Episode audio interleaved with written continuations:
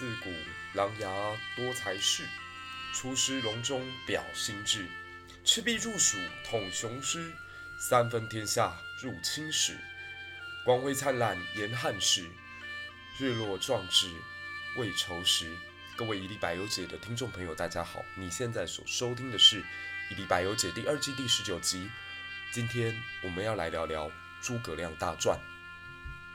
自董卓以来，群雄割据，豪杰并起，荆州北据汉沔，南进南海，东连吴会，西通巴蜀。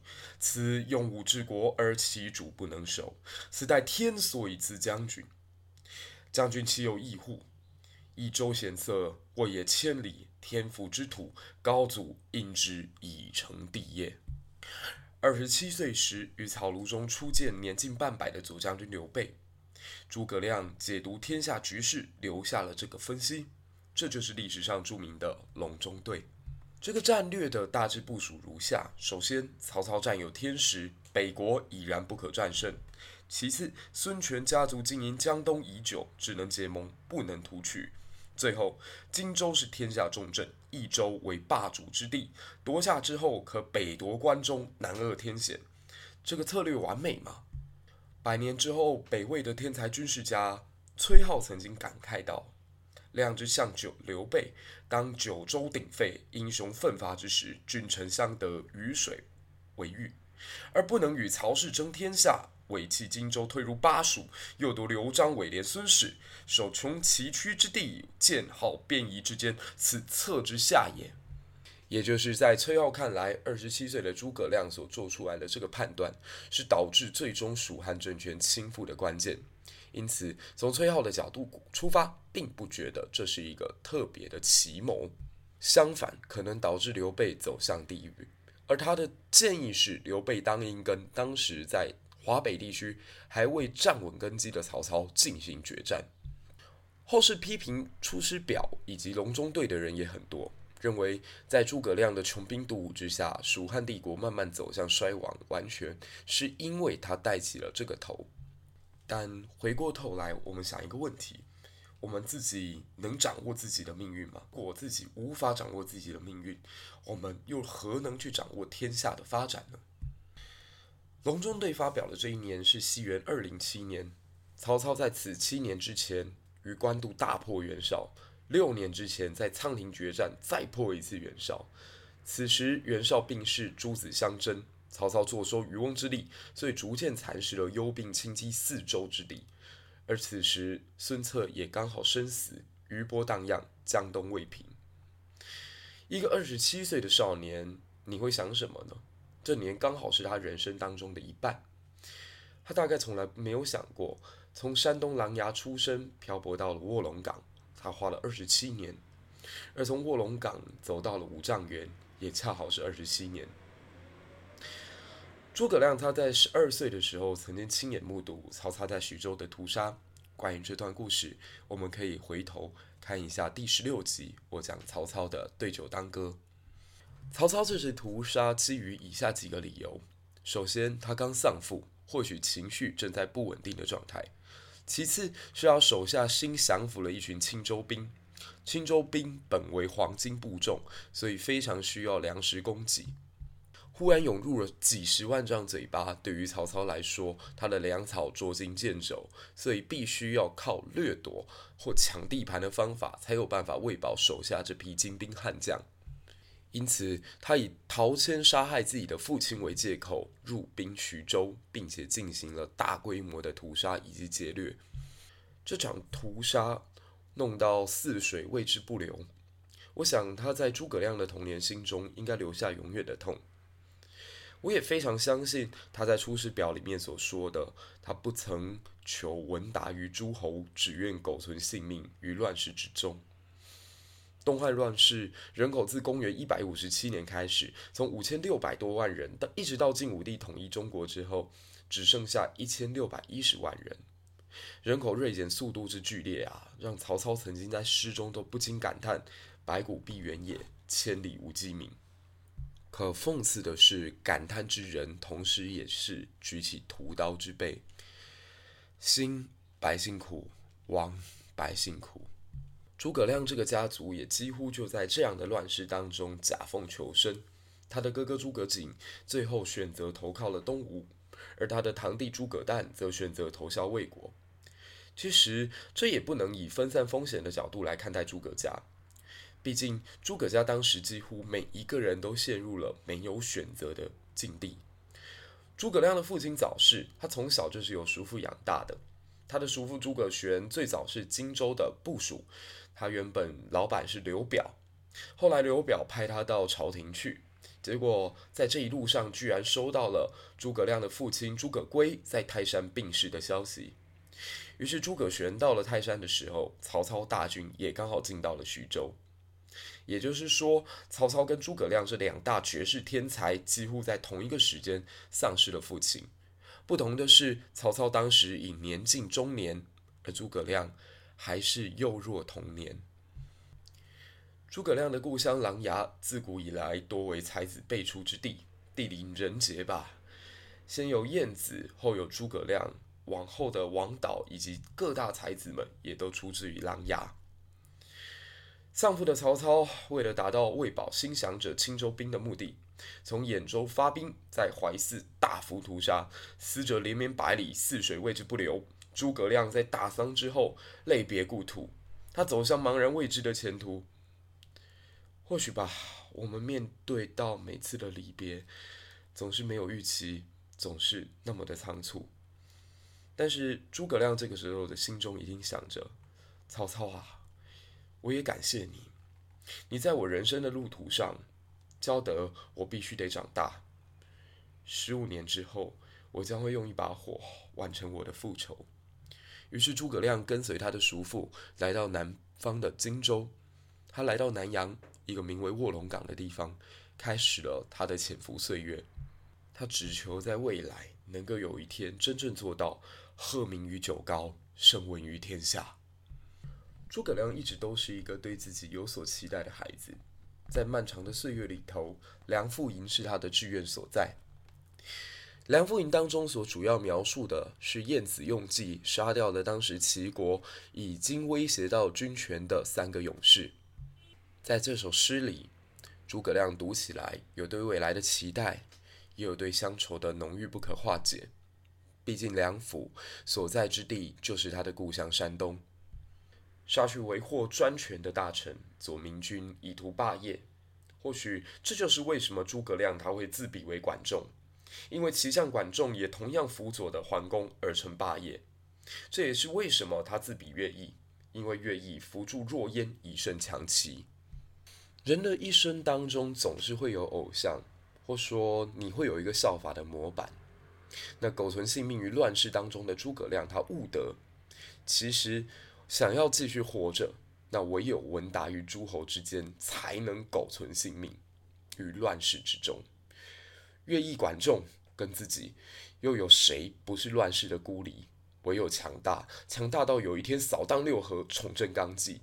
汉朝末年以来的乱世才能够结束，只因帝王不正，臣下不贤，握权的人皆唯财是命，或者贪生怕死，或者只求扩地割据，或者只求聚敛财富。但诸葛亮当时的心中应该感受到，我与他们是不同的。我愿为雄主舍命，我愿为雄主驰骋江山。来到南阳的第十五个年头，这个机会终于来了。当时的荆州汇聚了许多中原避祸的名士，他们与诸葛亮相逢，其中包括柏林崔氏的崔州平、汝南的孟公威、御史后来的御史中丞徐元直，以及后来的郡守石广元，还有庞士元的叔父庞德公、司马徽，诸葛亮与他们都有往来。有意思的是，崔州平原本是太尉的儿子。而孟公威后来也当到凉州刺史，也就是说，诸葛亮的成长环境是跟一群非常优秀的孩子一同长大。看他的朋友，大概就可以知道他的志向，就好像今天的网红会相互交流，来彼此互相认识，吸引流量一般。当时的名士之间也会相互标榜、唱和，成为了一种风气。透过这个过程，他们也不断地强化自己。强化自己的论述能力，强化自己的治国理念。而这当中最有意思的人，莫过于司马徽。虽然现在《火凤燎原》或者《三国演义》常常把司马徽定义成诸葛亮的老师，但其实两人之间应该比较像是朋友。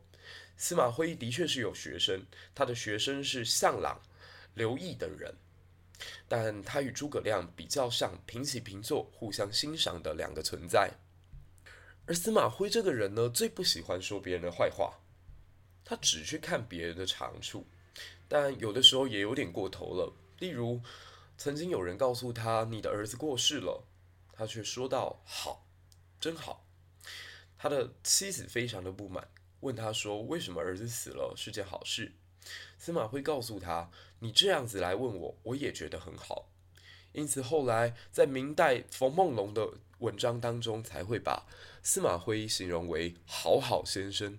好好先生之典也出自于司马徽的这段故事。既然他能够坦率的面对死亡，就能够更直接的去欣赏别人的长处，因此他就对当时来访自己的左将军刘备说了以下这一段话：“伏龙凤雏，得一可安天下。”可大家可想想看哦，诸葛亮也好，庞士元也好，当年年纪都还不到三十，放到现在，应该也不会有一个人敢。说有某一位硕班毕业的学生未来能够辅佐天下，甚至得到他得到这个幕僚，你就能选赢总统吧？但是刘备他相信了。刘备很有趣，他本来就是一个独具慧眼跟豪杰气度的人。遥想二十七岁时的他，也就是二十年前，他也与后来的北国大将千招、白马义从公孙瓒、中山富豪张世平、万人敌张飞以及武圣关羽来往。他们共同诛灭了黄巾，然而此后的二十年之间，他辗转于徐、衮、钦、并之间，颠沛于曹操、袁绍、吕布甚至刘表之际。二十年来，竟然只能在一个小小的新野城客居。我曾经试着想，刘备当时的心境会是什么？或许他会感悟到孔子说过：“朝闻道，夕死可也。”可我走在道上二十年，却发现自己走不下去了。刘备也曾年轻过，他也曾经遥指如皇帝车盖的述说：“我长大一定要搭乘这样天子的驾车。”有梦最美，希望相随。可怎么如今已经到了中年，将士用命，袍泽浴血，换不得民主中心大汉的气象，换得的只有梦醒时分。一辈子贩卖梦想，最终自己却也快要没有勇气做梦了。于是乎，诸葛亮这个名字在他的心中烙下一个深深的印痕。或许就是你了，因为在你身上，我也找到了曾经的狂傲。那是一种我已经快要失去的力量。卧龙啊，让我见证何谓飞龙在天吧。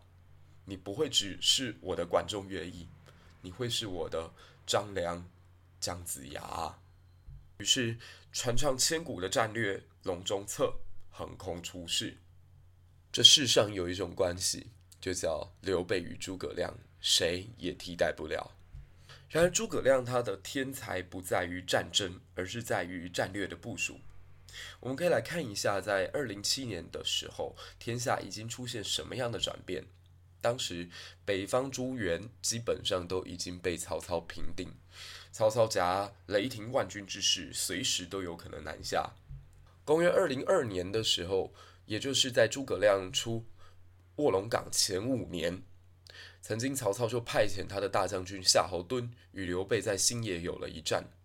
刘备在此战当中以伏兵十面埋伏击退了夏侯惇，但小小战役的胜利无法扭转整个大局。眼下，他们所居住的樊城、新野都不是能够久守的地方。那投靠襄阳嘛，襄阳现在内部派系矛盾，刘表家族当中正在夺嫡，因此彼此权力斗争。唯有顾好江夏与江陵，才可能是未来转战后方，倚仗长江天险扼住曹军，获得胜利的可能。江陵与江夏就像是两条捆龙索一般。能够帮助诸葛亮与刘备制住曹操，这头当时已经飞龙在天的恶龙。《三国志》里记里记载哦，刘表家大公子刘琦因为害怕刘表废长立幼，所以好几次跑来问孔明该怎么处理这样的问题，但孔明都拒绝了他。直到有一次刘琦邀请孔明登高楼饮宴，这个时候刘琦才使出了抽梯计，把楼梯给收走。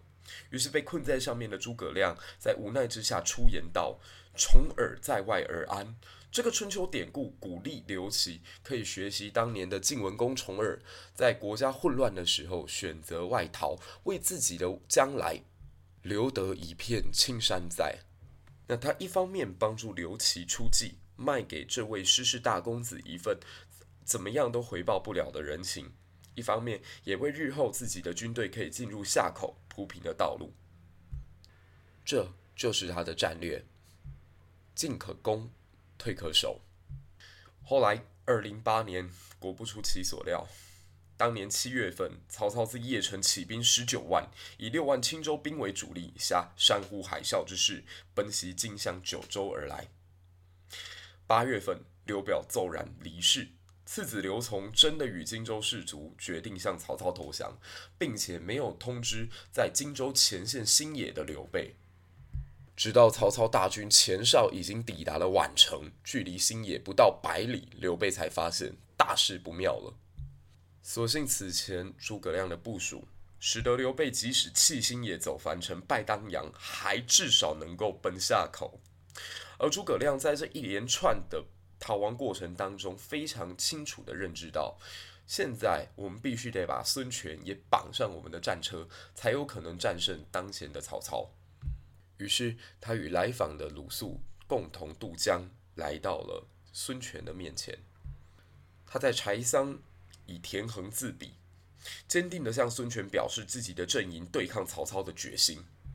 他告诉与自己年纪相仿的孙权：“我主刘备不仅手艺不辱，而且他英才盖世，重视仰慕。即使最后走向失败。”那也是天命，这没有办法。但在尽天命之前，我必须得尽到我的人事。我们一定奋战到最后，一兵一卒，也不会向曹操下败称臣。持平而论，曹军现在已是强弩之末，他的军队七拼八凑，大部分除了青州兵以外，都是来自袁绍以及刘表的降卒，战斗力不强，士气不高昂。更何况北方人从来都不习惯南方的船，不要再讲水战了，水战更是他们的弱项。而你江东刚好与曹军相反，虽然军队不多，但兵精粮足，水战经验又是丰富。我主刘备虽然没有你们的资本，但我们有比你们更强大的决心。怎么样，孙权，你可有这个勇气与我联手共击曹操？我想孙权他是被说服的，他看到眼前这个跟自己年龄相当的人，同样挑着一个巨大的使命感。他孙仲谋不能背弃父兄基业，不能背弃吴越六郡，而诸葛亮也同样不能忘却三顾之恩，不能忘却汉室江山。我想这就是英雄惜英雄吧。所以孙权的决定很简单，好吧。于是他把羽扇纶巾的周瑜派到了前线去。谈笑之间，三江口大火燃起，曹军有去无回，灰飞烟灭。经此大战，三分天下鼎足之势已成。诸葛亮也开始了他最拿手的坐镇后方、调动物资、准备后勤、支援前线的任务。刘备在经历赤壁大战之后，奠定了自己在荆州的统治，也开始继续完成隆中策的道路。他在益州攻伐战以及正面战场之上再次胜过曹操的汉中大战之中，都让诸葛亮扮演起最重要的后勤补给角色。两人合作无间，各自独当一面，看起来帝国复兴就有希望了。我想诸葛亮内心也是激动的，他再再的证明二十七岁时定下的那个方向是对的。我当初给自己的人生安排是对的。荆州、益州，天府之国，天下之父。下一步就是要进兵河洛，占领关中，从此天下就可以重新归于汉统。天下的倾颓要结束了，神州得以恢复。只要再努力，主上一定会是下一个汉光武帝。但是我们都看过剧本了，只能告诉诸葛亮一声抱歉，您的终点不在洛阳金庸城，而是陕西的五丈原。四十三岁那一年，给予他最大舞台，并且任其出谋划策的刘备，在关羽失荆州火烧七里七百里之后，心力交瘁的走到人生的尽头。刘备最后一次与诸葛亮相见，那一天，刘备已经在病榻上奄奄一息。我想他的内心是这么说的：“孔明啊，很抱歉，你的计划真的很好，可惜。”现在的我已经没有能力完成了。以你的才华，十倍于曹丕。如果我的儿子能够辅佐，你就帮忙；如果不行的话，君可自取。其实我不太知道为什么很多人硬要把这段记录拿来阐述他自己的阴谋论，并且认定说，当时诸葛亮的权力已经大到刘备必须得用临终的最后这段话来阻止他的野心。那刘备也是腹黑的，他居然在临死之前都还想要拉诸葛亮下水。但是其实，嗯，我觉得历史如果读多了，你应该会有不一样的想法。大家试想哦，刘备如果真的觉得诸葛亮芒刺在背，他大可在生病的时候就下旨除掉诸葛亮。从往前的经验来看。刘彻为了担心勾弋夫人赵夫人可能会干政，所以死前不就把勾弋夫人赐死了吗？再往后来看，南北朝时期的南宋刘宋君主刘义隆，他也知道大将军谭道济非常能打仗啊，他也知道他是自己的长城啊，可是，在临终的时候，为了怕他镇住下一个君主。或者下一个接班人无法镇住谭道济，所以他还是下旨把谭道济心腹以及家族都给屠灭了。那换另外一个方向来想哦，如果诸葛亮真的心存意志，他真的想要取代刘备或取代刘禅而继承大统，那纵使有刘备的遗言所托，他也不需要遵从啊。历史上，从朝廷栋梁忽然间转职成皇帝成功的比比皆是啊。隋国隋国公杨坚、唐国公李渊，哪一个当初不是被前朝皇帝赋予重任，后来自己就自己创业了呢？所以，就我自己读到这段记录的时候，我认为两方的哭都是实属真心。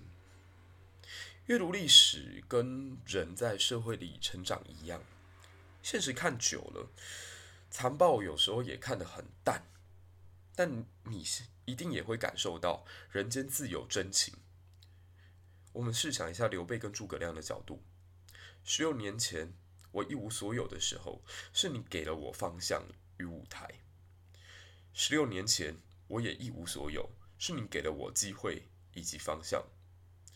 这十六年过去了，我们互为表里，如水如鱼。因此，你我本为一体。刘备应该非常的知道，以益州土地十万户人口要去图复兴中原，这一定是空谈。打荆州、收复失土这件事情也没有完成，在白帝城外的萧亭七百里之间，所有大军跟他的希望都已经烧掉了。所以，刘备也知道剩下来的路啊会很艰难。所以他才会告诉诸葛亮：“如果阿斗这个小子还在你背后添乱，那你就自己来吧。”此后的十年，诸葛亮南平孟获，北伐中原，为报答最初的知遇之恩，他做着壮烈却不再有胜算的努力。虽然悲壮，但没有沮丧；虽然悲壮，但没有绝望。他曾经一度发兵天水、南安、安定，震动整个曹魏。使得魏国明帝亲自赴前线坐镇，才安下了人心。但立刻在洛阳后方，就又有流言开始指出，魏明帝已经战死于前线。大家就知道诸葛亮的北伐对于当时的中原是多大的震撼。这种以弱伐强、震慑强国朝野，以小打大，却能够掌握战争主动权。这样的军事奇才，还有人能说他不懂用兵，不懂得魏延的子午谷奇谋，居然在马谡、失街亭之后将其斩首，真是无情无义。蜀汉最终没有办法成功，是因为诸葛亮不敢用奇。我想这个想法是忽略了当时蜀汉的国力与魏国的国力对比。蜀汉的经济、人口、军力都远远不及曹魏，可以说诸葛亮的北伐本身就是一个超大的空城计。其实蜀国的家底早已经掏空。可我在外头仍在作战，使得魏国对我国的国力做出错误的判断，避免魏军开始对我侵略，让蜀国更早步向覆亡的道路。无奈那年秋风起，星落五丈原。原谅我把北伐这一段用这么简短的方法省略，因为我觉得过程当中无论他打了多少的胜仗，我们大家也都已经知道结局了。但在人生的最后一刻，我想他会想起十二岁丧父的时候，曹操屠杀徐州的那一幕。他知道曹操即使是明主，也不会是他选择的志向。二十七岁的时候，他在写隆中对，他维持了孙刘的同盟，从此之后帮助刘备夺下半壁江山，一时之间还兴起了汉室重燃的梦想。然而如今，经过了自己四次的努力，这么多的将士倒在血泊当中，蜀汉的国土却是寸土未进，唯有五都、阴平两郡聊以安慰罢了。